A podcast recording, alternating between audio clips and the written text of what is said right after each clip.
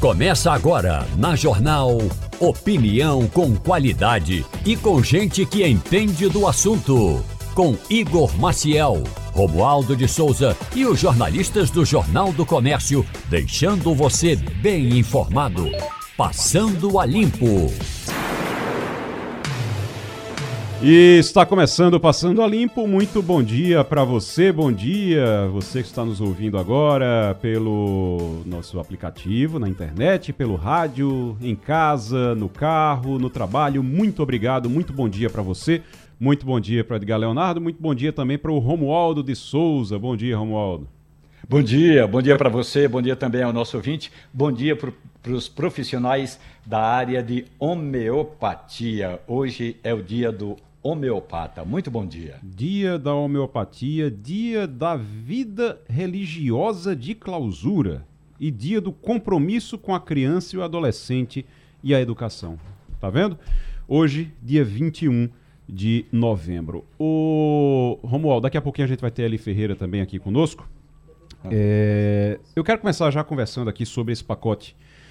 O pacote que foi apresentado ontem pelo governo do estado. Uma coisa que me chamou a atenção, Edgar, aqui, é que tem muitos programas aqui, eh, tem gente que tá, brinca que esse é um pacote de bondades, mas a criação do programa Pernambuco Sem Fome são bondades necessárias. Ampliação do programa Chapéu de Palha, tem aqui bônus livro e crédito suplementar, então professores, pessoal, servidores da, da, Secretaria, da Secretaria de Educação e Esportes vão poder receber esse dinheiro para comprar livros, então todo ano mil reais para os professores e quinhentos reais para os demais servidores, dá para comprar um bocado de livro. É, crédito suplementar, bolsas auxílio para os novos profissionais de segurança, mas me chamou a atenção aqui as mudanças nas secretarias. As mudanças nas secretarias que foram apresentadas, elas são, eu trouxe isso na coluna, no, na, na coluna Cena Política, no Jornal do Comércio, é, elas foram apresentadas, transformou a secretaria é, uma Secretaria de Desenvolvimento Social em duas. Virou. Uma é a Secretaria de Assistência Social, Combate à Fome e Políticas sobre Drogas, e a outra é a Secretaria da Criança e da Juventude. Separou em duas. A Secretaria Executiva de Ressocialização foi substituída pela Secretaria de Administração Penitenciária. Muita gente não entendeu, inclusive, isso aqui. Isso é, mas era uma secretaria e continuou secretaria. Era uma secretaria executiva era, sabe quando você tem o secretário executivo, que é o, o, adjunto ali? Ela não é uma secretaria, não é a titular ali, ela fica ali no. Ele opera, né? É, exatamente. Então ela vai, ela vira uma secretaria realmente agora. E outra coisa, outra mudança que me chamou a atenção é a pasta de Justiça e Direitos Humanos, que agora inclui atribuições relativas às políticas de prevenção à violência e às políticas afirmativas em defesa de grupos vulneráveis. Por que é que isso me chamou a atenção? Chamou a atenção porque o governo, o que mais se fala é que o governo está para fazer uma readequação, uma mudança no secretariado e principalmente vai trazer partidos para dentro do governo. E aí você tem é, uma conversa com o PDT, você tem uma conversa com o MDB, essas conversas, inclusive, bem adiantadas. E aí, quando você fala no PDT, todo mundo diz: olha, pode ser que a vice-prefeita do Recife, Isabela de Roldão, que é do PDT, e que provavelmente não vai ser a vice de João Campos para a reeleição, mas existia uma conversa do PDT e uma das propostas era que a Isabela de Roldão assumisse uma secretaria no governo. Quando eu vejo essa mudança aqui na, na pasta de Justiça e Direitos Humanos, que agora vai ter atribuições as políticas de prevenção à violência e políticas afirmativas em defesa de grupos vulneráveis, eu penso na Isabela de Rodão, porque ela tem trabalhos nessa área. Ela tem vários trabalhos nessa área. Ela sempre foi uma, uma, um, um, uma trabalhadora dessa área dentro da, no, no campo da política. Então, é algo que pode indicar aí um acerto com o PDT. É um movimento agora que o governo está fazendo entre outros vários projetos, mas é um movimento que o governo parece estar fazendo para agregar novos partidos para se fortalecer. É isso, professor? Olha, normalmente quando a gente observa algumas modificações, seja no âmbito federal, em ministérios ou em secretarias, a gente sabe que tem um, por trás disso tem um pano de fundo que são as próximas eleições. as próximas eleições, e não só as próximas eleições, mas também a necessidade de você ter base de apoio. Uhum. Porque é necessário sempre que a gente tenha base de apoio, seja lá com os vereadores, seja com os deputados estaduais, deputados e senadores no, no, no cenário federal. Então, é, é perceptível que a gente tem sempre esse tipo de mudança para ter duas coisas. Uma é base de apoio, outra é se antecipar os movimentos necessários para a próxima eleição. Porque a gente tem que encaixar as peças na próxima eleição. E essas peças elas precisam ter os seus caminhos mais ou menos definidos previamente para não ter choque. Né? Então, isso provavelmente sim é um, é um movimento já se antecipando a todas essas questões aí que a gente falou. É, uh, eu tenho aqui o, o, o, a grande questão. Ontem eu estava com uma pessoa é, da Assembleia Legislativa, inclusive, conversando com ela, e ela dizendo: olha, o problema é que Raquel está procurando, está indo atrás de partidos que ou que ela já tem o, os deputados aqui na Alep ou que não tem deputado nenhum na Alep. Então existe uma preocupação também disso. Vai fortalecer ela na Alep, a, a inclusão desses partidos e qual seria a, a, função disso? O PDT não tem nenhum, não tem nenhum deputado, o PDT não tem nenhum deputado, e o MDB tem um deputado, que é o Jarbas é, Filho, o, Jar, o Jarbinhas, que está ali no MDB, se elegeu pelo PSB, mas foi para o MDB, voltou para o MDB, ele é originalmente do MDB, e ele apoia o governo. Então já está ali com o governo. Mas essa conversa com o MDB pode, claro, dar um reforço e tira o MDB da base de João Campos, se houver essa, é, essa migração realmente. No caso do PDT, o PDT não tem deputado nenhum. Então não fortalece ela na Alep, mas tira um partido que é importante, tanto que tem a vice, mas tira um partido importante de João Campos. Parece que o objetivo, basicamente, realmente, como disse o, Edgar, é a eleição de 2024, é ficar de olho na eleição de 2024. É, faz sentido, Romualdo? Olha, normalmente, alguns políticos, e com a governadora de Pernambuco não foi diferente, desculpe, começam as eleições ficam falando de aliança, vence as eleições e aí o primeiro gabinete, a primeira equipe ministerial ou a primeira equipe de secretários é mais, entre aspas, técnicos e menos político. Com o passar do tempo, com as primeiras votações, com as primeiras derrotas nas assembleias legislativas ou no Congresso Nacional, é, aí eles fazem as modificações. Não vejo nenhum problema de já começar o governo com um secretariado técnico, mas que seja também político, para evitar esses sobressaltos. As mudanças que a governadora de Pernambuco está fazendo têm um quê de jogo de xadrez, não é apenas um jogo de dama, ou seja, ela não está apenas pensando no governo dela especificamente, mas está pensando também em minar possíveis adversários, porque a gente sabe, se ela coloca um político que não tem, ou que de um partido é, que só tem aquele próprio político, ela vai ter pouco apoio. Mas aquele político pode ser que tenha vários prefeitos com ele que poderão apoiar o, o governo de Raquel Lira no interior. Portanto, é um jogo de xadrez que deveria ter sido montado antes da posse. Professor Eli, Eli Ferreira já está conosco?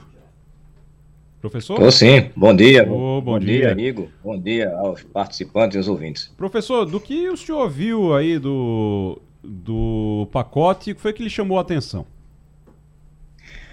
Bom, a questão do pacote, né, o que ele vai chamar a atenção é justamente a necessidade que se tem de discutir um tema que é louvável e interessante para nós, a questão econômica. Agora, como bem disse Romualdo, esse pacote, e, a imprensa vem falando sobre isso, ele tende a ter um, uma passagem tranquila porque trata de assuntos que são de extrema necessidade à população. Uhum. Por que, que eu estou frisando isso? Porque a gente tem percebido que quando o assunto não está ligado diretamente à população, são temas que são mais ligados diretamente ao campo legislativo, nesse aspecto, o Palácio tem tido muita dificuldade de conseguir êxito. E é justamente como colocou o Romualdo e o Edgar momentos atrás, tá faltando, às vezes, um, um certo jogo de xadrez que seja muito mais claro, muito mais específico, muito mais cristalino por parte do Palácio do Campo das Princesas. Do contrário, né, como é, se tem visto aí, se tem tido dificuldade, insisto, esse assunto não é novo, quem é de Caruaru sabe que a governadora sequer tem um líder na Câmara. É, a, uma coisa que se reclamava muito em Caruaru é, quando a, a, governadora era prefeita de lá, é que ela não negociava com os vereadores. Né? Ela não negociava com os vereadores, ela não negociava diretamente com os vereadores. Isso irritava muito os vereadores. Ela negociava com os líderes comunitários, conversava com eles e aí fazia pressão através dos líderes e os vereadores eram obrigados, uh, entre aspas, mas obrigados a votar por pressão das suas bases. E aí, uma coisa que é, chama a atenção nesse pacote também, professor, é que, é, e era uma reclamação que os deputados já tinham feito, os deputados estaduais tinham feito essa reclamação já, dizendo que ela estava indo a, direto aos prefeitos e pulando a Assembleia, ignorando a Assembleia, indo direto aos prefeitos, para os prefeitos fazerem pressão nos seus deputados. E aí a gente tem aqui, por exemplo, nesses, entre esses pacotes aqui, uma reorganização, uma reorganização do ICMS, da distribuição do ICMS para os municípios. Então é algo que é, pode ser, pode ter algo aí nesse sentido de Ô, você, Igor, você fazer pressão através dos prefeitos, né? Você me permite interromper você? Claro. Tem também o retorno do chapéu de palha. Também, né? verdade. E há também a, a ampliação né, do a chapéu criação, de palha é, da Secretaria de Administração Penitenciária e Ressocialização. Agora, o problema é, esses secretários, né, essas, vão ter autonomia, porque o que se reclama é que eles não têm. Uhum. É, pelo menos é o que se diz nos bastidores. Então, você ser secretário para não poder traçar um projeto é difícil. Uhum. É, isso dá certo, Romualdo, esse negócio de você, de você driblar, tentar driblar o, o deputado, ou no caso do senador, você ir direto no. Imagine o Lula pressionando é, o Congresso através de prefeitos, de governadores. Os prefeitos estão aí em Brasília, inclusive, né? Tem prefeito aí em Brasília. É, o que ocorre é que a mudança na política, em qualquer que seja a esfera, ela não pode se dar apenas do seu próprio ponto de vista se não tiver, por exemplo, uma combinação com aliados. Não se faz política no executivo sem você ter uma base política no legislativo, porque senão o legislativo se revolta e, e vota contra.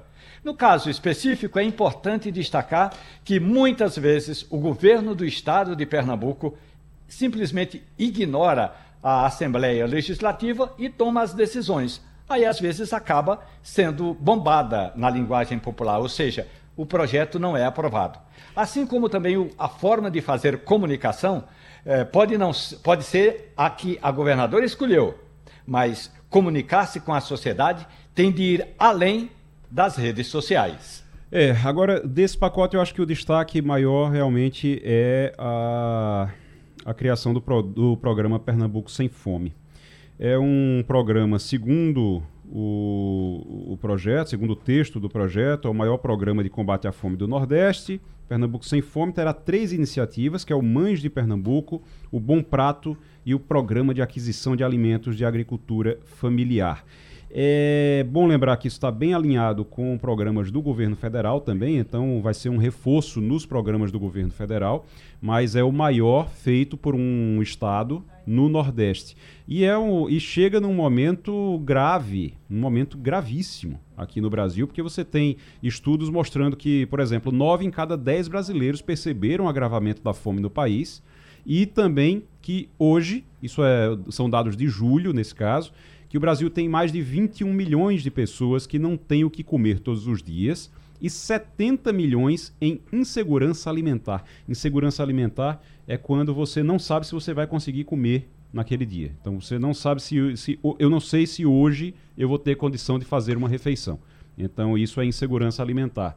E outros 21 milhões não têm realmente o que comer, não tem perspectiva de comer é, todo dia é, fazer a, as refeições é, necessárias todos os dias. Então chega num momento muito importante, né? Com certeza. A gente tem que lembrar que Pernambuco é um estado pobre, né? É um estado que tem a maior parte da sua população vivendo com benefícios de, de Bolsa Família, etc. Mas eu queria destacar também um ponto, viu, Igor, que é o fato de que essa, esse projeto de reestruturação do SASEP, que é importante porque a gente viu o funcionário não tendo atendimento, atendimento sendo suspenso, e quando ela também eleva esses repasses, ela está indicando, né, caminhando para que os servidores tenham um atendimento que é direito deles. Uhum. Né? Então, acho que isso é importante destacar também. É verdade. O, o ainda falando sobre a fome, estou vendo aqui o, a explicação sobre, sobre a fome, sobre insegurança alimentar e o crescimento da extrema pobreza no Brasil. E aí, o, dentro desse, desse programa do governo que está sendo apresentado, você tem é, vários é, pontos aqui. Você tem o Mães de Pernambuco, que vai. É, basicamente, você tem um Bolsa Família, um reforço de um Bolsa Família, e você tem distribuição de alimentos também. Edgar, tem mais um. Tem um ponto importante, inclusive que a gente já discutiu aqui em, em programas anteriores. Quando a gente pensa a questão da fome, né, porque esse é, é, é, é, o ponto que dói no cidadão. A gente tem que lembrar que a gente tem que caminhar muito, de maneira muito forte em dois pontos e também de maneira compassada. Elas não podem se distanciar uma da outra. Uhum. Porque existe aquela fome aguda. Aquela, aquela fome que você tomou café da manhã, eu tomei café da manhã, mas daqui a pouco, no final do programa, a gente aceitaria um lanchinho. Lá para meio-dia, uma hora, a gente aceitaria de bom grado almoçar. Então, essa fome aguda ela tem que ser tratada porque ela não, ela, ela não pode esperar. O cidadão que tem fome de manhã, ele precisa se alimentar de manhã. Uhum. O cidadão que tem fome à tarde e à noite, ele também. Então, isso tem que ser muito forte. Mas a gente precisa lembrar que existe uma outra fome, que é aquela fome que eu diria que é a mais vergonhosa de todas. É aquela fome de uma parcela da população que, como você colocou muito bem, ela está numa situação de insegurança alimentar, ou seja, ela vai conseguir comer hoje, talvez até no almoço, no jantar, mas ela não tem a menor segurança de que ela vai ter o que almoçar amanhã ou depois da manhã.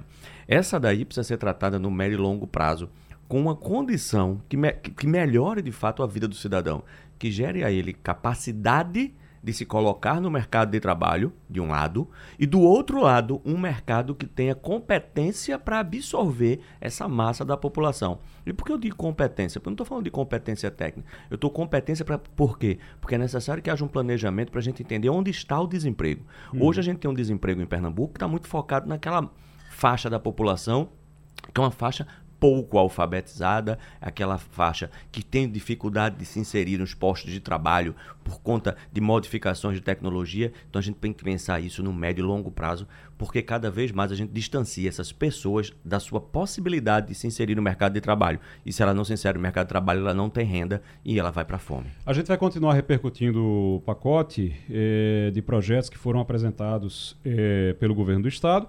E a gente vai continuar acompanhando aqui e detalhando também depois que ainda precisa de detalhes. Só no, nesse caso do, do, do, Pernambuco contra a Fome, tem vários programas dentro do Pernambuco contra a Fome é, que a gente precisa detalhar.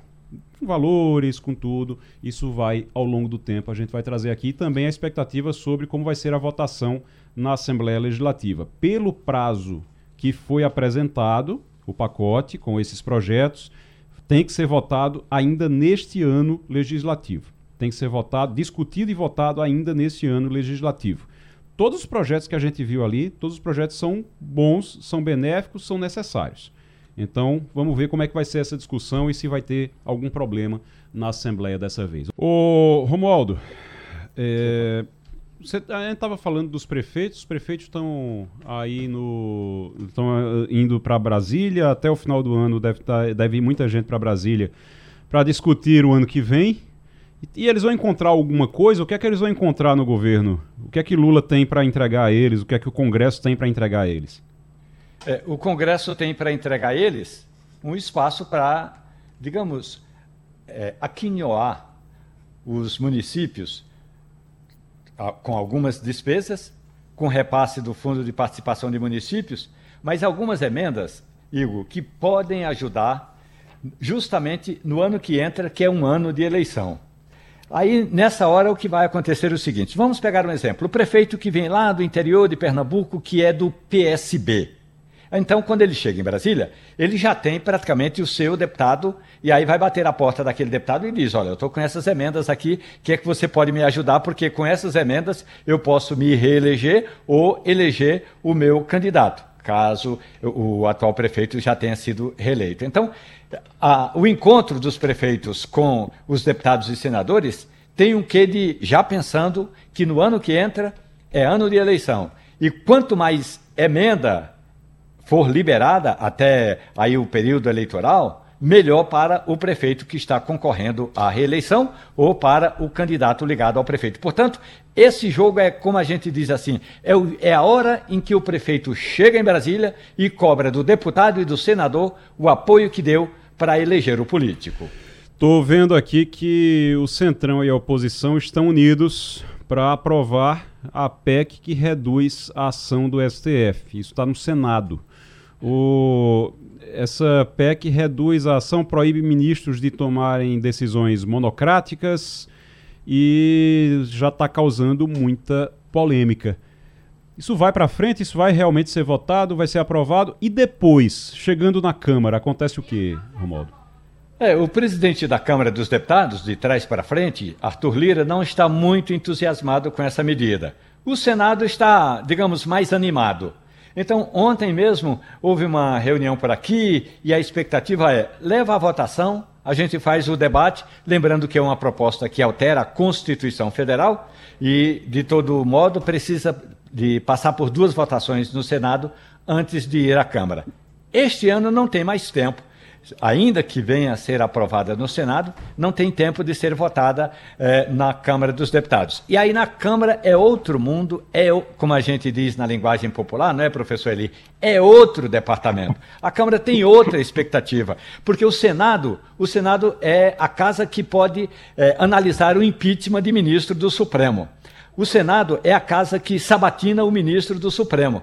A Câmara dos Deputados não tem essa função. Então, quando esse projeto chegar na Câmara dos Deputados, talvez ele vá dormitar por um bom tempo na segunda gaveta do presidente da casa, Arthur Lira. É, uh, a gente fica acompanhando essa, essa confusão, essa coisa. A gente sabe que não é fácil, realmente não é fácil é, lidar com o Congresso, ainda mais quando você tem no Senado. No Senado você tem uma maioria da oposição, Romualdo? É, nesse caso específico, a maioria uh, deve aprovar sem, sem problemas uh, essa proposta que modifica alguns dos artigos do regimento interno do, Senado, do, do Supremo Tribunal Federal. Portanto, algumas Alguns pontos que estão ali já poderiam estar no regimento interno, como, por exemplo, o prazo em que o ministro da Casa pode ficar quando é, houver um pedido de vista. Do outro lado, tem uma modificação profunda, que é com relação a. E aí, se o Supremo Tribunal, eh, ou seja, se o Congresso Nacional tomar uma medida e essa medida for questionada pelo Supremo Tribunal Federal ou no Supremo Tribunal Federal, o STF talvez não possa se mexer, porque estaria impedido de é, tratar de questões que já foram aprovadas pelo Congresso Nacional. É todo um jogo que tem muito mais a ver é, de pressão de um lado para outro do que mesmo regras de funcionamento. Rapaz, eu estou vendo aqui que o menino Jesus foi furtado, não, escapou nem o menino Jesus. O menino Jesus foi furtado do presépio montado num parque aqui do Recife, foi lá no Parque das Graças. É, simplesmente montaram um presépio, aliás, um presépio muito bonito, presépio muito bonito por lá. É, foi montado, tá lá na, no, no, parque, muito bonito, tudo arrumadinho. E aí, menos de 24 horas após o, o presépio ser montado, a escultura do Menino Jesus foi furtada. De acordo com a prefeitura, a obra foi colocada no local no domingo. Na segunda-feira, o menino Jesus já não estava mais lá. O Eli Ferreira, professor, nem o menino Jesus está escapando da violência, professor. Isso é para a gente observar o quadro que nós estamos assistindo aqui. É, e quando eu falo aqui, eu não estou me referindo exclusivamente à cidade do Recife, mas ao estado de Pernambuco. Nós temos uma deficiência muito grande no quadro de policiais militares, a gente sabe da dificuldade. Nós temos dificuldade de aparelhamento da Polícia Civil, as duas ficam é, praticamente é, engessadas em fazer um bom trabalho, mas para você ver a que ponto chegamos, que nem as questões religiosas é, os fascínoras estão respeitando. Por, como você bem colocou, menos de 24 horas, a imagem do menino Jesus foi furtada né, justamente no período da que se lembra muito mais do nascimento do, de Jesus. Então, é, esse é o quadro. É, a gente está vivendo um cenário, é, e permita-me dizer essa expressão, de Estado robesiano, né, da ideia do Tomás Hobbes, de um Estado de todos contra todos, ninguém confia em ninguém.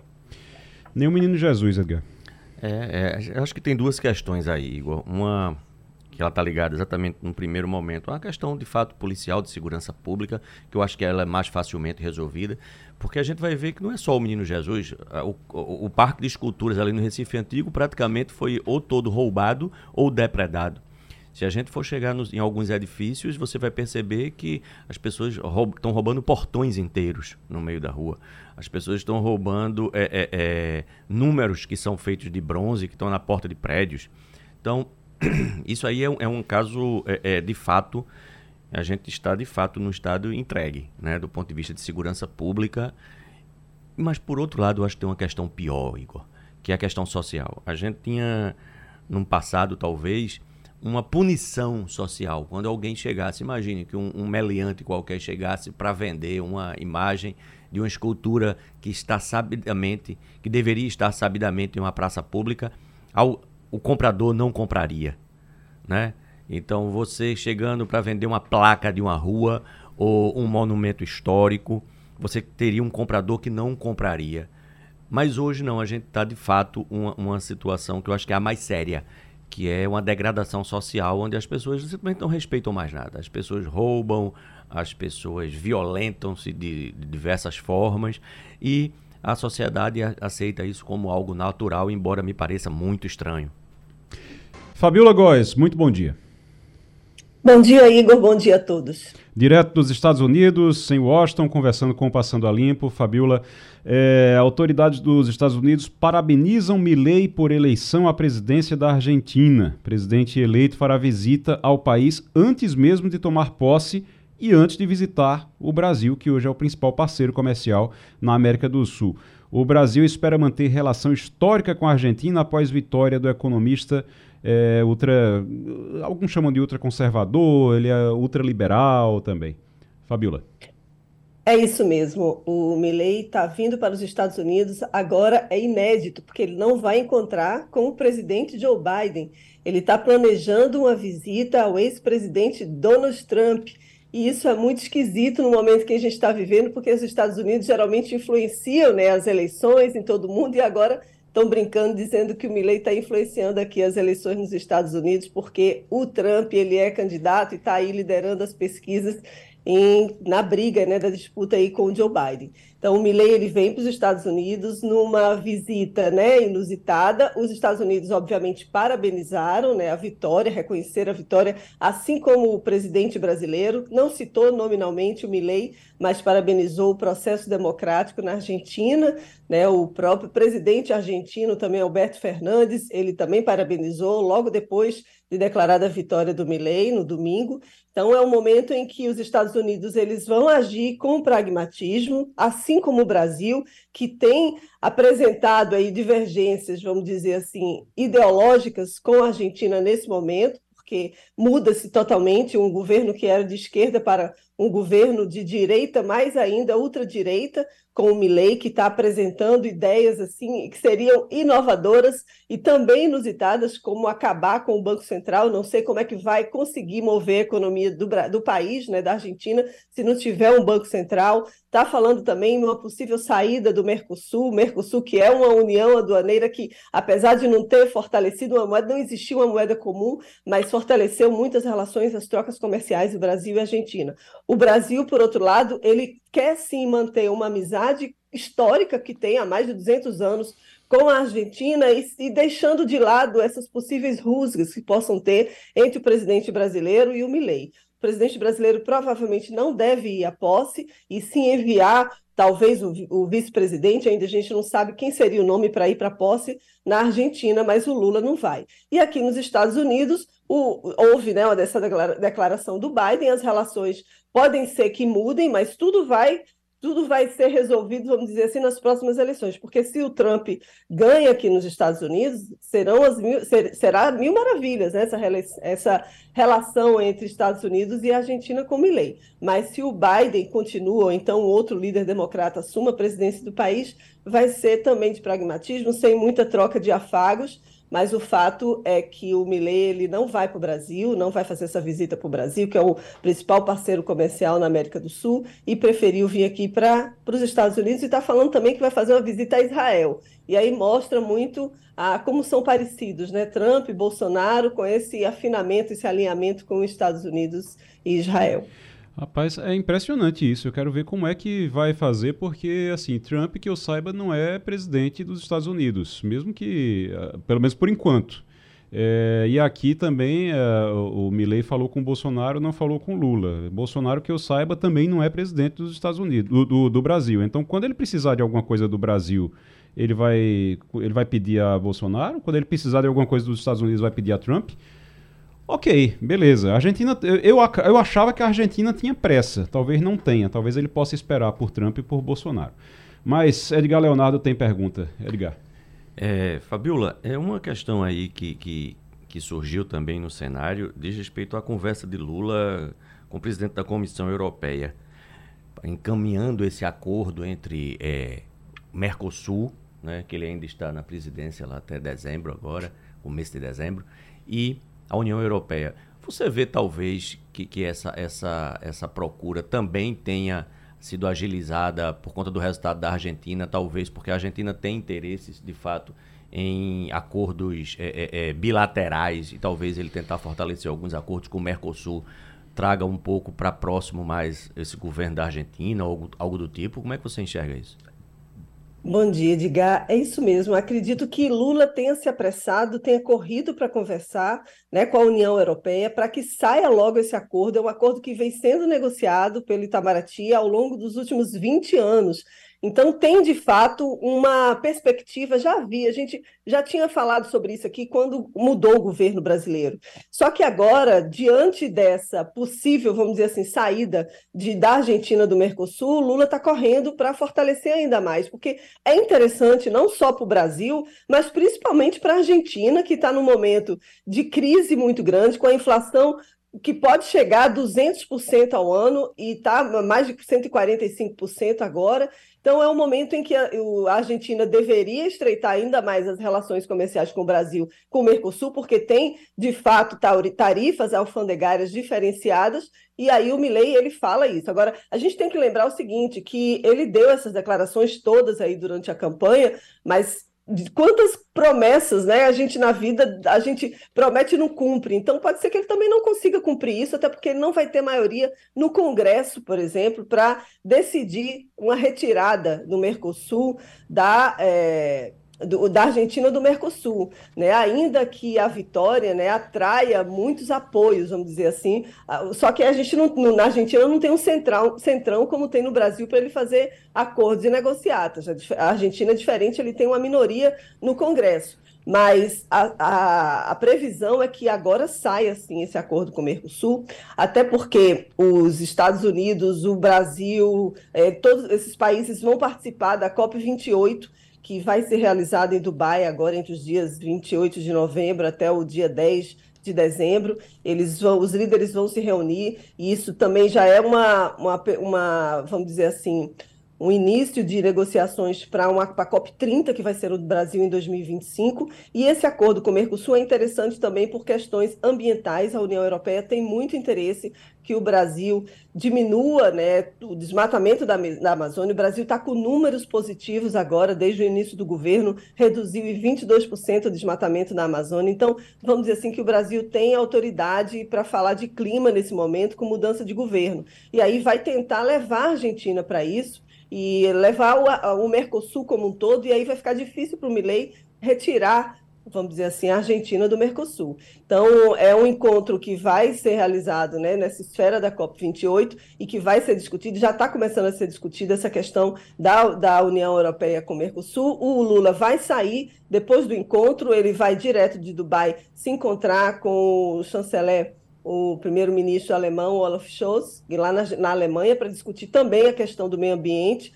Ah, lembrando que a Alemanha ela contribui, aumentou a contribuição e tinha parado a contribuição com o governo Bolsonaro e voltou a contribuir com o Fundo Amazônia. Então é um momento muito importante, vamos dizer assim, do mundo inteiro olhando o Brasil como líder de novo e com a COP28 no Brasil vai ter a COP30 no Pará e dificilmente a Argentina vai poder se descolar desse momento em que o Brasil, como líder natural na, na América Latina, ele se prevalece aí nas questões do meio ambiente. Então vai ser difícil. O próprio Milley também ele é negacionista em relação a mudanças climáticas e talvez ele vai ter que mudar um pouquinho o discurso agora que é presidente do país. Né?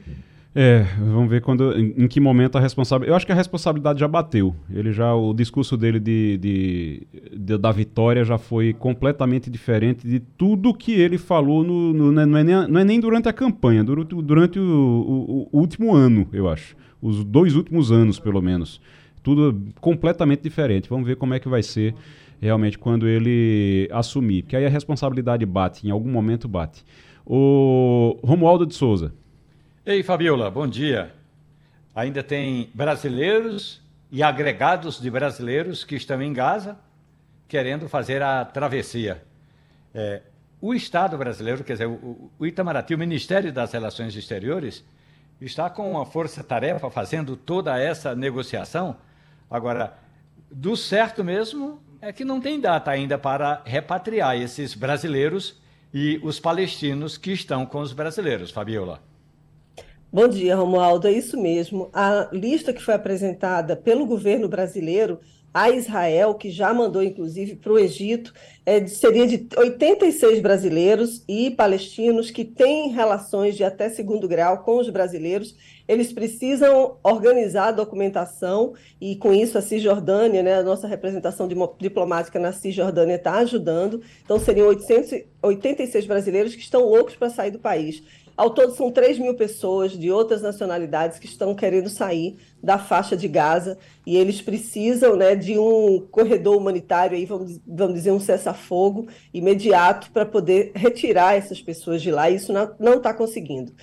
Agora, tem uma, uma esperança aí no horizonte em relação a essa guerra, viu? Porque o próprio Estados Unidos e o próprio líder do Hamas Ontem eles anunciaram que pode ser que esteja muito perto um acordo com Israel para liberar os quase 260 reféns que estão nas mãos dos líderes do Hamas. A gente não sabe onde eles estão escondidos, mas parece que em hospitais da faixa de Gaza, porque os israelenses eles estão invadindo hospitais, eles estão de fato conseguindo rastrear, pegar armas né, nesses esconderijos que seriam do Hamas. Não tem ainda tantos assim reféns libertados. A, o grande trunfo do Hamas é porque há 6 mil prisioneiros palestinos nas prisões de Israel. Então, eles querem a troca desses dos quase 260 reféns pelos 6 mil presos. A gente não sabe quais seriam os termos desse acordo, mas é um acordo que está sendo muito discutido aqui nos Estados Unidos. As emissoras de televisão, os jornais estão falando que isso está na iminência mesmo de acontecer,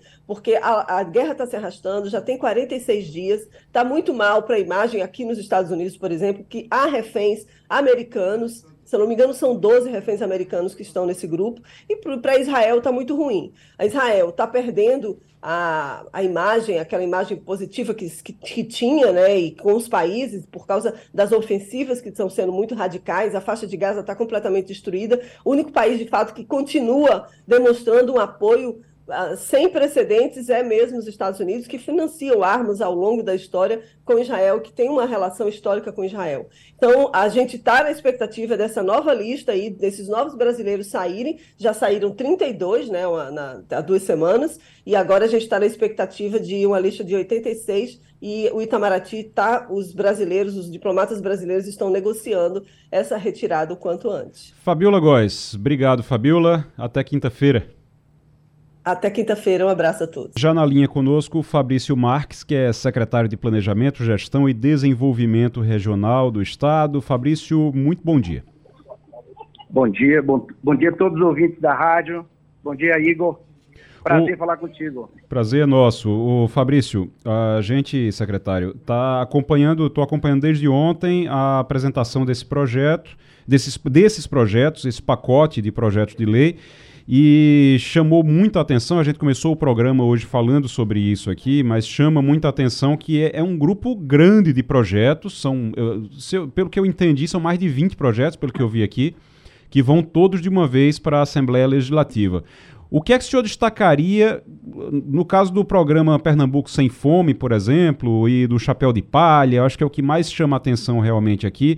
E Edgar também falou da reestruturação do SACEP. Mas qual é o destaque, o que é que o senhor destacaria desse grupo de projetos aqui? Olha, primeiro que realmente um grupo relevante de projetos foram enviados ontem à Assembleia, eh, todos os projetos estruturantes para o desenvolvimento das políticas públicas de Pernambuco, eh, todos os compromissos da governadora Raquel Lira, compromissos do plano de governo dela, eh, e naturalmente alguns eh, foram enviados agora porque a gente conseguiu construir o orçamento da governa, do governo da governadora agora, né? A gente mandou um projeto de lei do orçamento dia 5 de outubro, está sendo debatido pela Assembleia. Nós temos um PPA que também está sendo debatido pela Assembleia. Então, é um orçamento que vai garantir esses programas que foram enviados né, via projeto de lei ontem para a Assembleia. E aí, trazendo exatamente o que você trouxe aí, colocou, que é o, o, programa Pernambuco Sem Fome, é um grande programa do governo do Estado, é, que está no plano de governo da governadora. No orçamento de 2024, a gente já reservou é, como um piso mínimo para alocar na agenda de desenvolvimento social quase 500 milhões de reais já reservado para esse programa e sendo debatido lá na Assembleia nesse momento o orçamento. É, a governadora ontem é, enviou para a Assembleia, de fato, esse projeto de lei. Um projeto de lei que tem transferência de renda às mães com crianças na primeira infância, até os seis anos de idade, um grande programa, é, o fortalecimento do programa das cozinhas comunitárias, que já existe, mas está sendo fortalecida. É um grande apoio aos municípios também no regime de colaboração. O governo do estado já esse ano duplicou o apoio aos municípios é, na, área, na agenda da desenvolvimento social. Então, um programa muito amplo. É o maior programa do Nordeste de transferência de renda, de apoio ao desenvolvimento social e que vem e que está em linha e que vem é cumprir aquilo que a governadora trouxe desde a campanha no seu plano de governo, que é de fato é, fortalecer as políticas de desenvolvimento social em Pernambuco. Agora, além o, desse programa, o, o secretário, é, só antes da gente, eu queria só detalhar um pouquinho, porque eu tenho certeza que tem muitos ouvintes agora, muitas famílias que estão agora que, que se enquadram nesses programas e que estão agora pensando, mas como é que eu vou? É claro, tem que esperar para ser aprovado ainda na Alep e tudo, mas quando é que, como é que eu vou receber isso? É, todas as mães que, é, no caso do Mães de Pernambuco, como é que elas vão fazer para receber isso? É, por exemplo, elas vão receber quanto? Como é, que, como é que vai ser essa ajuda do governo? Olha, o compromisso da governadora é ter um programa que a Mãe de Pernambuco está na campanha, né? Uhum. Que é uma transferência de recursos para as mães de crianças na primeira infância, as mães é, de alto, com alta vulnerabilidade de um valor de 300 reais. Então, nós reservamos no orçamento do ano que vem para o programa Mande Pernambuco é, um valor ao todo, né, em toda a política, de, de quase meio bilhão, como eu coloquei, é, e isso vai ser debatido agora pela Assembleia, mas a gente espera que seja votado e aprovado esse ano, para no início do ano que vem é, o Estado ter condições de atender, de encontrar claramente, fazer procurativo, mas também através do cadastro é, do CAD único, né, do cadastro único da, dos benefícios sociais, é, identificar as mães que têm filhos na primeira infância, as mães em alta vulnerabilidade, para ter uma renda complementar é, de 300 reais. Então, um programa muito forte do governo do Estado. Uhum. E, e, quantas. É, eu, tô, eu fiz uma conta aqui, conta de padaria, viu, secretário? Dá 500, quase 500 milhões, o senhor disse 300 reais, cerca de 1 milhão e 600, é, de 1 milhão e 600 pagamentos de benefício, isso durante o ano, isso, é, o orçamento está para o ano, né? É o orçamento para o ano. Na realidade, o valor é, que vai ser reservado para o programa com a transferência de renda, ele é uma parte desses 500 milhões. Então, isso Entendi. vai ser debatido pela Assembleia uma parte desses 500 milhões será é, alocado né, para o programa de transferência de renda, mas é um programa muito mais amplo. Né? Tem a Mãe de Pernambuco, mas também tem um programa muito mais amplo aí uhum. é, de, de, apoio às famílias é, em vulnerabilidade, em especial, nesse caso do Mãe de Pernambuco, é, das famílias com é, crianças na primeira infância. Isso, inclusive, no caso, é, no caso, no o caso, próprio orçamento uhum. tem, tem um, um viés lá do orçamento da criança. Isso, inclusive, vai ser muito fácil de ser identificado é, essa, esse investimento na primeira infância. Então seria, o, no caso da, do Mães de Pernambuco, pagamento de 300 reais para essas mães. É, no caso do Bom Prato, é, é distribuição mesmo de, de, refeições, de alimentos? É, na realidade é apoio, né? em parte o, o Estado já tem feito isso, é, o governo do Estado já ampliou o apoio aos municípios né, na cozinha comunitária, uhum. eh, nos restaurantes, nas cozinhas comunitárias. Então, hoje, a gente tem um número já de mais de 100 eh, municípios cadastrados e o Estado eh, amplia o leque de possibilidades com, os, com o projeto de lei que foi ontem, para além da cozinha comunitária, eventualmente ter outras modalidades. Mas, de fato, em resumo, o que você colocou é garantir é, é, comida para as pessoas que mais precisam, né? Especial as pessoas em vulnerabilidade. Então, é um programa amplo que, além do, do cozinha comunitária, tem outras modalidades aí uhum. possíveis de ser depois, é, por decreto, se é, é melhor estruturado, especificado, mas que depende naturalmente de um projeto de lei até para garantir uma política de Estado e não uma política de governo. É, eu pergunto porque o Bom Prato é um programa que existe no, em São Paulo, no estado de São Paulo,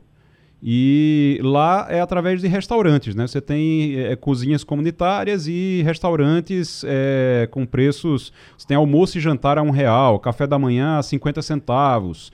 Então, é, é algo, é algo nesse sentido? É algo parecido com o projeto de São Paulo? É, o projeto de lei que foi enviado também tem a modalidade de restaurante, uhum. assim como o estado de São Paulo e outros estados também têm, o estado da Paraíba, né? Mas ele atende, além de cozinha comunitária, tem é, os restaurantes também, é, e um programa de transferência de renda, e além é, do reforço das políticas já em execução na área social feita pelo Estado, né? Como eu coloquei, uhum. ampliação de apoio aos municípios, fortalecimento das redes de, de assistência social do Estado, uhum. é de uhum. fato criar aí uma grande estrutura, fortalecer essa estrutura que já funciona, mas fortalecer e dar é, garantia de recursos a essa, a essa, esse eixo da ciência social. Só para ter ideia, o Estado em relação ao que era executado nos, nos anos, né, nos, nos, anos recentes, a gente está aí colocando um orçamento inicial de 2024 que é aproximadamente três vezes o que vinha sendo executado nos últimos anos aqui, aqui em Pernambuco. Então, isso é importante reforçar.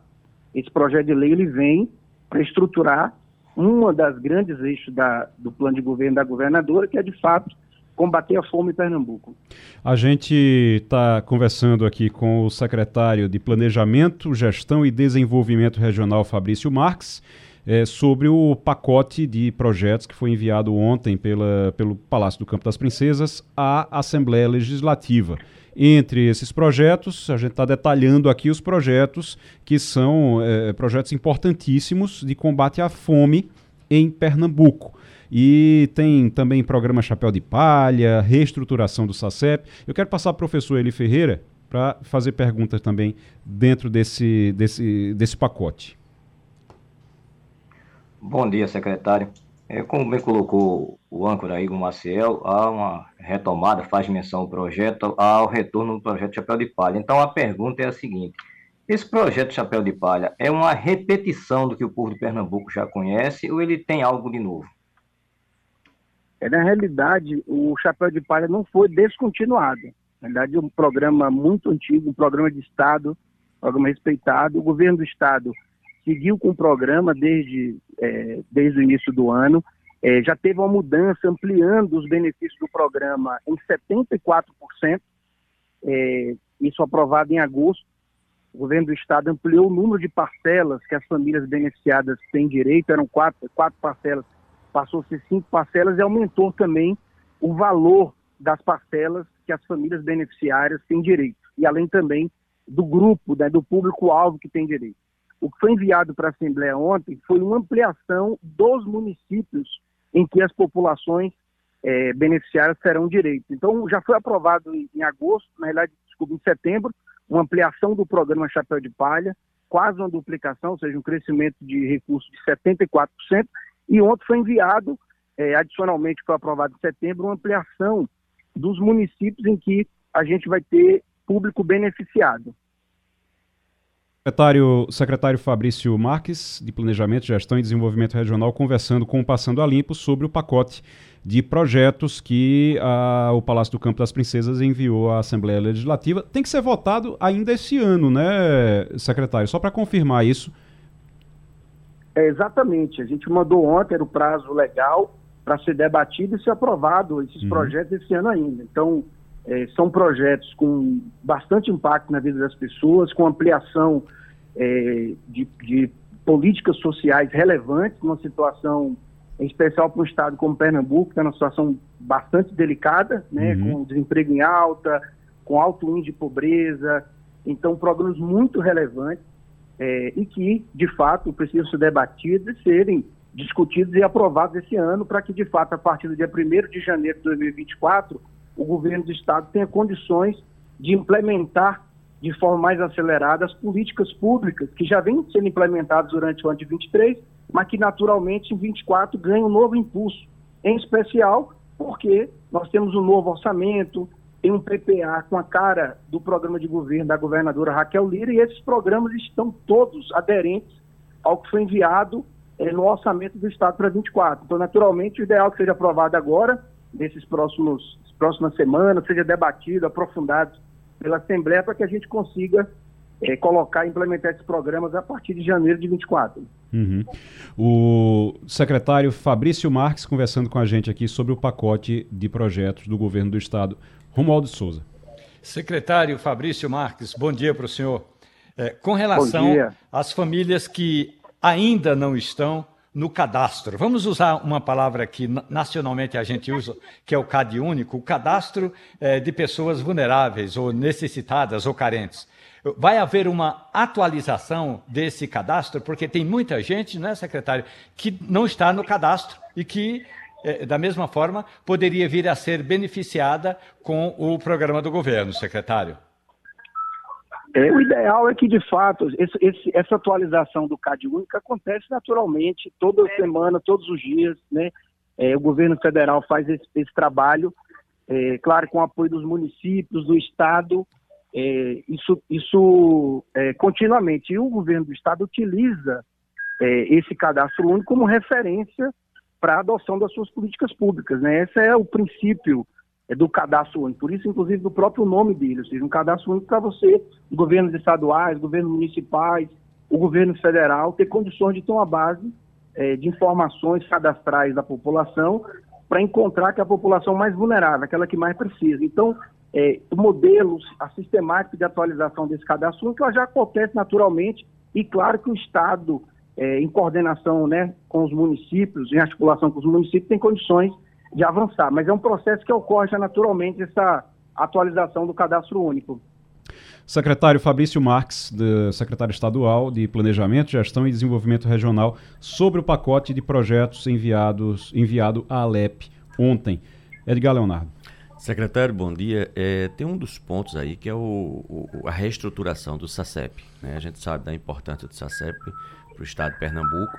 E a gente tem um reajuste significativo, 39% dos repasses mensais, além de 250 milhões né, para quitar débitos, esse pagamento aí de forma parcelada. Mas aí a gente fica imaginando qual seria o tamanho né, do montante necessário para que a gente pudesse realmente sanear o SACEP. Deve ter sido feito um estudo nesse sentido e quanto se precisa para resolver esse problema? É possível resolver ainda nesse mandato? Qual é a programação?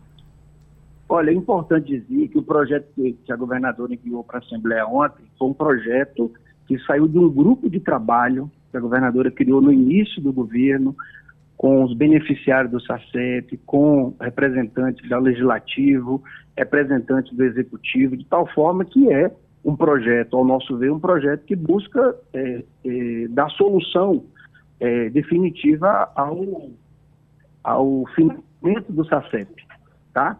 Então, um projeto que a gente espera que é aprovado, a gente tem condições de fazer.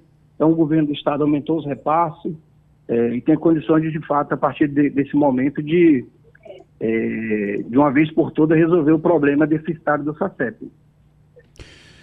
Muito bem, a gente está conversando com o secretário Fabrício Marques, que é secretário de Planejamento, Gestão e Desenvolvimento Regional. O secretário, antes de encerrar, eu queria lhe perguntar ainda sobre é, essas mudanças. Na, o senhor é secretário de Planejamento, tem toda, com certeza tem todas essas informações sobre as mudanças nas secretarias. Essas, é, essas mudanças, elas vão resultar num, num gasto maior, num, num, gasto maior com custeio? Como é que vai ser feita a divisão de, de secretaria, criação de transformação de secretaria executiva em secretaria, é, é, em secretaria mesmo? Como é que vai ser feito isso? Veja, a, a, reforma que foi enviada para a Assembleia já foi, inclusive, grande parte anunciada pela governadora. Uhum. É, só a título de exemplo, e a governadora já trouxe isso já há algum tempo, é a criação de uma secretaria que vai cuidar do sistema prisional e da ressocialização. Então, dentro do diagnóstico do programa Juntos pela Segurança, a política foi lançada em julho, a governadora vai lançar é, o programa oficialmente nos próximos dias. É, um dos eixos lá de muita fragilidade na política de segurança pública do Estado é o sistema prisional. Né? Pernambuco tem o pior sistema prisional do país, inclusive com, com é, penas né, é, respondendo à Corte Interamericana, respondendo à CNJ, e a governadora, por exemplo, nessa reforma administrativa, está criando uma secretaria que vai cuidar do sistema penitenciário e da ressocialização do Estado. Tá? Uhum. Isso hoje é uma secretaria executiva e a governadora traz para o status de secretaria até para iluminar essa questão, para dar todo o apoio que a questão precisa, porque é uma questão muito importante para a segurança pública do Estado. Então, esse é um caso. Uhum. É, além desse caso, teve mudanças pequenas, né? Divisões de secretarias, é, reestruturações, mas, de forma geral, é, com é, impacto do ponto de vista financeiro pequeno dentro da estrutura de, de é, folha do Estado, de gás do Estado, são é irrelevante, ou seja, uma uhum. reestruturação mais para melhorar a gestão, para dar fluidez à gestão, em especial em áreas que são importantes, como, por exemplo, essa área da, da ressocialização, é, e da fluidez das políticas públicas do Estado. Certo. O secretário, só, ah, agora realmente só para encerrar, o, eu acabei de receber uma mensagem aqui, pessoal que está questionando, inclusive deputados que estão questionando a mudança do ICMS é, a mudança na, na, distribuição do ICMS para os municípios. Está nesse pacote também essa reformulação da, da distribuição. No pacote está lá como uma modernização. É, é me, fica melhor distribuído. Municípios que recebem menos vão receber mais agora, mas tem o, os, os municípios maiores podem perder é, podem perder verba nesse caso. E aí tem gente já preocupada com isso. Como é que foi, como é que vai ser feita essa redistribuição do ICMS para os municípios?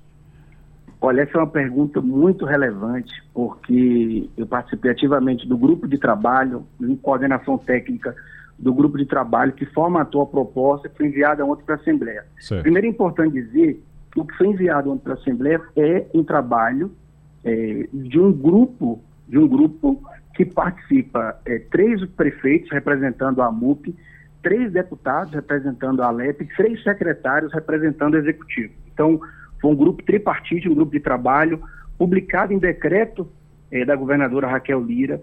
Este grupo, inclusive, foi um pedido da própria MUP para a gente rediscutir os parâmetros do ICMS, então a participação da MUP, de deputados da base da oposição, é, participação minha do secretário de Fazenda, do secretário da Casa Civil. Uhum. É um trabalho que foi feito por aproximadamente dois meses, desde o lançamento do grupo, no dia 20 de setembro. Esse trabalho começou. É, e ontem a governadora enviou. E este é, projeto de lei que foi enviado para a Assembleia é exatamente a conclusão do grupo de trabalho. Então, não é um grupo do Executivo, é um grupo em que os municípios ativamente participaram e que foi um desejo é, e foi um compromisso da governadora, um desejo dos municípios, um compromisso da governadora de rediscutir o formato de é, divisão do ICMS entre os municípios de Pernambuco. E aí uhum. tem dois pontos importantes a colocar. Um princípio que a governadora definiu para o grupo desde o primeiro momento é que ninguém, nenhum município, poderia ter perda de arrecadação de 2023 para 2024. Este grupo tinha uma diretriz número um, que era garantir que todos os municípios em 2024 iriam receber em transferência de ICMS no mínimo que receber esse ano. No certo. mínimo. Uhum. Então, esse é um princípio que está no projeto. O segundo, que foi o objetivo do grupo, de fato, era discutir critérios é, mais equânimes, que garantissem recursos mais igualitários para os municípios, porque é, os municípios enfrentam problemas similares. É, teoricamente, não faz sentido municípios com populações similares ter disparidades tão altas em termos de receita e de receita do ICMS. Então, um segundo princípio definido pelo grupo era buscar encontrar um caminho de ter uma distribuição mais igualitária entre os municípios em situações semelhantes. Então, foram esses dois princípios que nortearam o grupo de trabalho. Esse grupo de trabalho, como eu falei, foi um grupo de trabalho formado pela Assembleia Legislativa, o Executivo e representantes, três prefeitos representando a MUP, e o que a governadora enviou ontem para a Assembleia é exatamente a proposta que esse grupo é, formatou nesses 60 dias. Secretário Fabrício Marques, secretário de Planejamento, Gestão e Desenvolvimento Regional. Obrigado, secretário. Volto sempre aqui ao Passando a Limpo e a gente vai acompanhar agora a discussão e a votação na Alep. Eu que agradeço, né, e estou aqui também à disposição para outros momentos como esse. Felipe Moura Brasil? Vamos lá com o Felipe Moura Brasil agora. Igor, equipe, jornal, sempre um prazer falar com vocês. Muito bom dia, Felipe. Ô, ô, Felipe, eu tô, eu estava acompanhando ontem e fiquei realmente achei impressionante a distribuição de fake news feita pelo, pela presidente do PT e pelo ministro da Justiça contra uma jornalista do Estadão. E aí, é, é, uma coisa que me chama a atenção é que é um negócio meio. A, a gente chamava de gabinete do ódio. Eu até estava vendo, não sei se foi. Não, não, sei se foi com você que eu vi no antagonista, alguma coisa do tipo, ou eu vi em outro lugar, mas foi Sabino, mas é o gabinete do ódio do bem agora, né? Você, tem, você tinha o gabinete do ódio, agora é o gabinete do ódio do bem porque simplesmente uma coisa que eles não podiam, eles não tinham como negar, que foi a visita da dama do tráfico amazonense, como ficou conhecida, e como ficou conhecido o caso da dama do tráfico, lá a visita ao Ministério da Justiça e ao Ministério dos Direitos Humanos. E aí, como não tinham como negar, eles resolveram atacar a jornalista. Isso era uma coisa que Bolsonaro fazia, que fazia, se fazia no bolsonarismo. A gente achava que isso ia mudar, né? Olha, eu nunca achei que ia mudar, não. é... não. Nem essa esperança você tinha? Não, não tinha nenhuma, porque eu sou jornalista há 20 anos, há duas décadas, portanto eu peguei aí os governos do PT, e eu fui uhum. alvo dessa militância virtual petista. O lulismo como um todo, né, porque isso não engloba só o PT, engloba também os partidos satélite e, e os seus escudos midiáticos, é, eles são pioneiros é, nesse gabinete do ódio é, que teve essa nomenclatura durante o governo Bolsonaro. A militância bolsonarista ela se aproveitou simplesmente de novas ferramentas tecnológicas que surgiram é, com o desenvolvimento das redes sociais é para levar isso adiante eventualmente até um novo patamar. Só que agora que o PT voltou ao poder, ele já pegou essas novas ferramentas e continua fazendo a mesma coisa é, a que o bolsonarismo simplesmente deu continuidade. Eu denunciei isso nos governos do PT antes desse, né, porque a gente está no quinto, foram dois do Lula, dois da Dilma, agora é o terceiro mandato do Lula. E eu denunciei ao longo do governo Bolsonaro. Quer dizer, em, ali em 2014, 2015, é, houve a revelação, um pouquinho depois, na verdade, mas sobre os anos 2014 2015, é, de quantos blogs sujos do PT, blog sujo foi um apelido, é, cunhado pelo tucano José Serra, né? Serra tem muitos problemas, muitos pontos aí de crítica na carreira dele, agora, esse apelido que ele deu pegou. É, então, saiu a lista de quantos blogs sujos do PT receberam de verba de publicidade federal, quer dizer, é um dinheiro que é distribuído pelo próprio governo, obviamente, dinheiro é, do povo brasileiro que poderia estar indo para fins mais nobres. Né? É, então, saiu aquela lista, e obviamente não tinha uma lista com é, critérios técnicos em relação a número de visitantes, distribuição igualitária entre portais com diferentes linhas e abordagens. Não, o que existia era um um privilégio para os blogs petistas, aqueles que eram alinhados às narrativas do PT e aqueles que atacavam jornalistas independentes, como eu, inclusive, mas vários outros, e é, rivais políticos, os seus adversários na disputa pelo poder. Um desses portais, que recebeu em 2015, por exemplo, né, pegando aqui o dado, é, na verdade, vamos pegar de 2014, porque aumentou, né? 99.761, quer dizer, quase 100 mil reais recebeu em 2014 esse site. Aí, em 2015, eles aumentaram a verba para companheirada. E aí, esse site, é, que tinha um nome de revista, depois virou portal, recebeu 448.152 reais. Não vou dizer o nome aqui para não fazer propaganda, não dar palanque para essa gente. Hum. E agora, essa perseguição à jornalista Andresa Matais do Estadão, por causa da matéria da dama do tráfico amazonense, ela se intensificou depois que esse blog sujo que, ao qual estou me referindo, é, disse que é, tinha havido uma denúncia contra Andresa no Ministério Público do Trabalho, relatando uma suposta pressão para ligar Flávio Dino à esposa do líder do Comando Vermelho na reportagem e tal. E, e isso foi compartilhado, inclusive, pela Glaze. Quer dizer, o que, que eles fizeram, e até os usuários da rede social X fizeram uma nota que foi é, acoplada ali ao comentário da Glaze Hoffman. Eles pegaram um print de uma denúncia que qualquer um pode fazer num formulário do Ministério do Trabalho. Então você entra lá e fala assim: ah, acho importantíssimo investigar Fulana é, por razão disso, disso, disso. Aí o sujeito dá print na, na próprio, no próprio preenchimento daquele formulário e um site ligado ao lulismo, ele vai lá e anuncia aquilo como se fosse uma denúncia grave, hiperprovada, etc. Não é nada disso. E aí vai a presidente do PT, Gleisi Hoffmann, é, compartilha isso e comenta em cima, ainda dizendo que é escandaloso o uso de uma concessão pública para difamar o governo se referindo à rádio ligada ao Estadão. Ah, tá, entendi. Uma rádio em que até outro dia eu, eu mesmo trabalhava. Uhum. É, quando eu virei diretor de jornalismo de um antagonista da Cruzoé, eu deixei a coluna no Estadão e a rádio Eldorado FM, em São Paulo. E ela está fazendo ali uma ameaça velada, porque o governo tem é, um, um, certo poder sobre as concessões públicas. E esse tipo de ameaça de se tirar concessão pública é o que torna, muitas vezes, a cobertura jornalística muito chapa branca, muito positiva para o governo. E a Glaze começa, enfim, a atacar a reportagem. O que, que é isso? É, a gente precisa colocar a questão no seu pano de fundo, porque é muito mais importante do que esse episódio específico.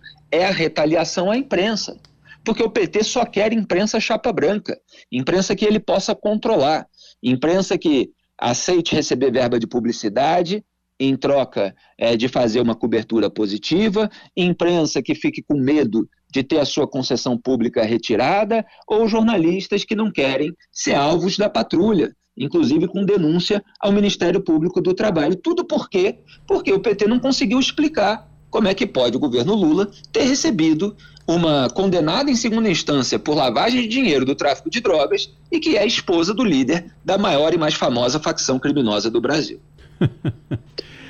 Ai, ai, ai, ai. E é, interessante. Vamos, vamos continuar acompanhando. Tem alguma novidade dessa da investigação sobre essa visita da dama do tráfico? Mudaram? É, tava, eles ficam dando a, a, tentando dar a ideia de que estava tudo certo, que não foi, mas mudaram o esquema de segurança, né, para a entrada no, do ministério.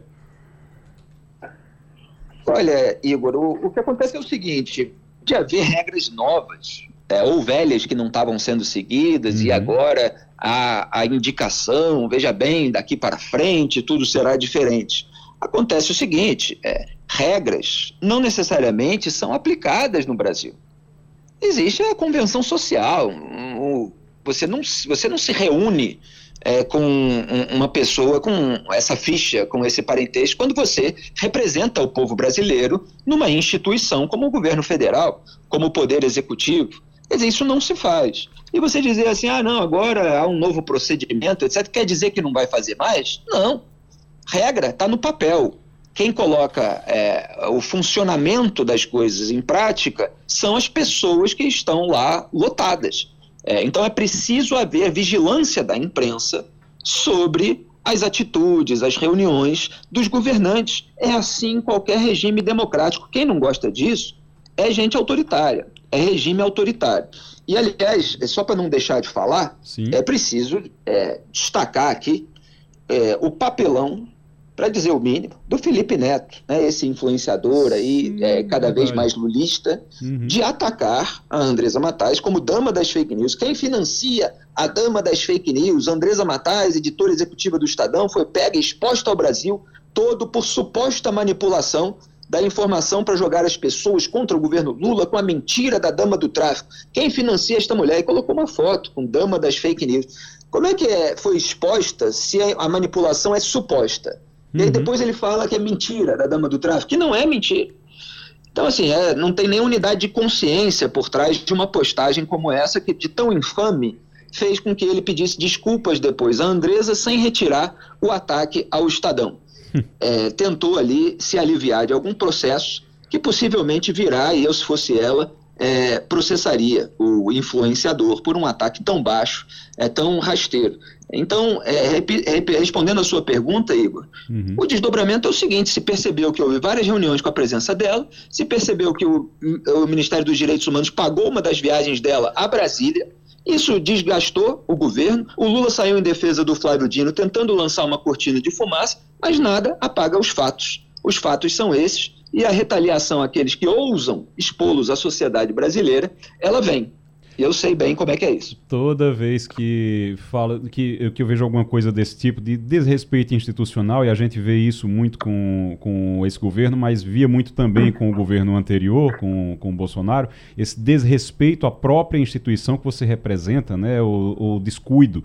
Exato. Eu me lembro de uma história de, de Fernando Henrique, quando recebeu uma comissão do MST e o pessoal do MST entrou na sala com boné, com bandeira. Ele disse: Olha, tira tudo. Tira tudo, a gente vai ter uma reunião, tudo, mas eu preciso que vocês tirem os bonés, que baixem as bandeiras, tudinho, porque vocês estão dentro do gabinete da, da presidência. E aí ficou todo mundo, ah, mas você nunca. Não, vocês sabem que eu, Fernando Henrique, respeito muito e sempre defendi a reforma agrária. Mas aqui vocês não estão com Fernando Henrique, vocês estão com a presidência da República. E aí eu preciso preservar a presidência da República. Então é algo que, para mim, serve de exemplo para eh, esse respeito constitucional, a necessidade desse respeito institucional que falta tanto nos últimos anos a todo mundo, né?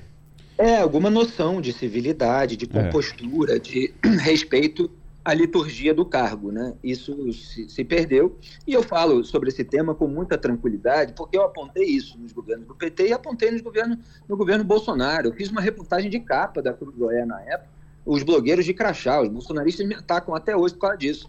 É, tentaram me assediar judicialmente, é, é, é, impetraram vários, várias ações contra mim na justiça, perderam todas. Assim como um blogueiro sujo petista, lá atrás, tinha feito uma ação contra mim na justiça, perdeu em primeira instância, apelou à segunda instância e perdeu por unanimidade. Por quê? Porque tudo o que foi dito é baseado em fatos eles simplesmente tentam intimidar para que a imprensa se cale. E a gente não vai se calar. Felipe Moura Brasil, até quinta, Felipe. Grande abraço, tchau. Tchau. O Romualdo de Souza, qual é a agenda dessa semana aí?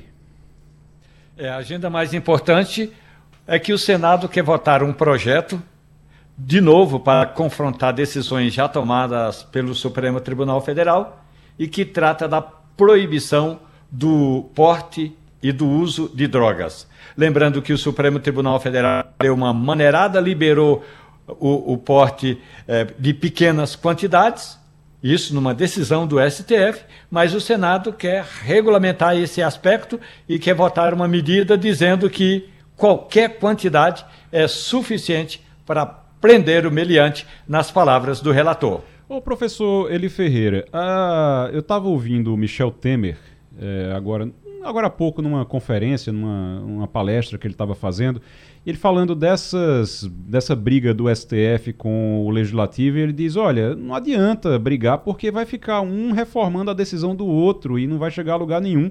E no fim das contas, os deputados vão lá, mudam a lei e acabou. E aí eles, eles discutem uma lei, interpretam uma lei, os deputados vão lá e mudam a lei e acabou. Precisa ter harmonia. Tá faltando harmonia, né? É, eu estava esperando que alguém fizesse esse comentário, né? E veio de uma pessoa que a gente pode ter reservas à figura dele como político partidário, mas ele como constitucionalista é brilhante, Michel Temer. É, é uma briga sem fim, porque vai bater no STF, o STF vai dizer que é inconstitucional, e aí volta, vai ser o tempo inteiro essa discussão. Essa discussão. Agora, no que tange especificamente essa questão da droga, eu quero dizer que o STJ antecipou essa discussão, quando lá atrás houve um artista que reserva o direito de não dizer o nome, que foi pego com uma certa quantidade de drogas e o entendimento do STJ foi o seguinte: a quantidade de drogas por si só não pode caracterizar tráfico. Por quê? Porque ele entendeu que a pessoa que tem certa condição econômica, ela compra a droga em certa quantidade para não ter que estar tá se expondo e sempre buscar a droga. Então, de modo que esse é uma discussão muito séria e passa, antes de tudo, pelo campo da hermenêutica jurídica. Professor Eli Ferreira, muito obrigado. Romualdo de Souza, muito obrigado. Edgar Leonardo. Bom dia. Obrigado. Sempre, sempre um prazer estar aqui. A gente vai encerrando o Passando a Limpo. Amanhã tem mais. Grande abraço para você. Você pode acompanhar esse programa e todos, todas as outras edições do Passando a Limpo também nas plataformas de podcast, nas, nas principais plataformas de podcast e pelo aplicativo, pelo site da Rádio Jornal também, lá na aba podcasts. Você procura lá os podcasts na Rádio Jornal e encontra no, no site da Rádio Jornal encontra também o Passando a Limpo. Um grande abraço para você e até amanhã. A Rádio Jornal apresentou opinião com qualidade e com gente que entende do assunto. Passando a Limpo.